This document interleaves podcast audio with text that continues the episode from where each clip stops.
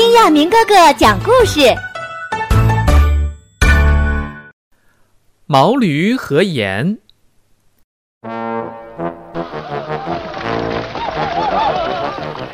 有一个卖盐的小贩，让他的毛驴儿驮着两袋盐回家。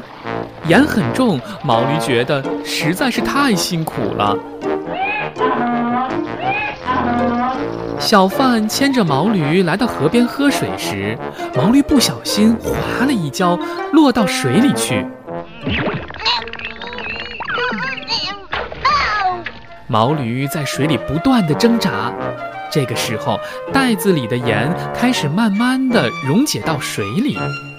毛驴回到岸上时，发现驮着的盐袋子一下子轻了许多，他高兴极了，轻轻松松的就把盐驮回了家。从那以后，小贩再让驴驮盐回家的时候，毛驴总是找机会掉进水里，让袋子里的盐化掉一些，变轻了再回家。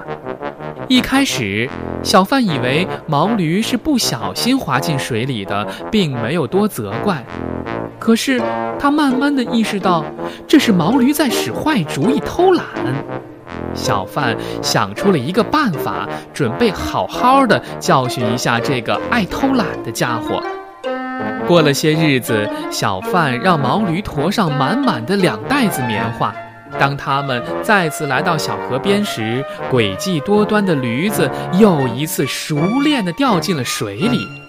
可是，这一次真是奇怪了，毛驴感到自己身上的东西不但没有变轻，反而变得是越来越重，重的它根本站不起来。原来落到水里的棉花一下子吸满了水，比原来足足重了好几倍。驴子哪知道这个原因呀？他感到自己的身子在往下沉，就拼命地喊道：“主人呐，我快不行了，您救救我呀！”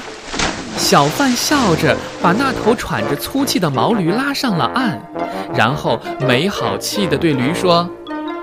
这回，你记住了，别老想偷懒，差点儿把自己的性命都搭上了。毛驴乖乖的低下了头。下一次，我不敢了。这一回，毛驴驮着比原来重好多倍的棉花回家，这对他来说也真的是一个教训了。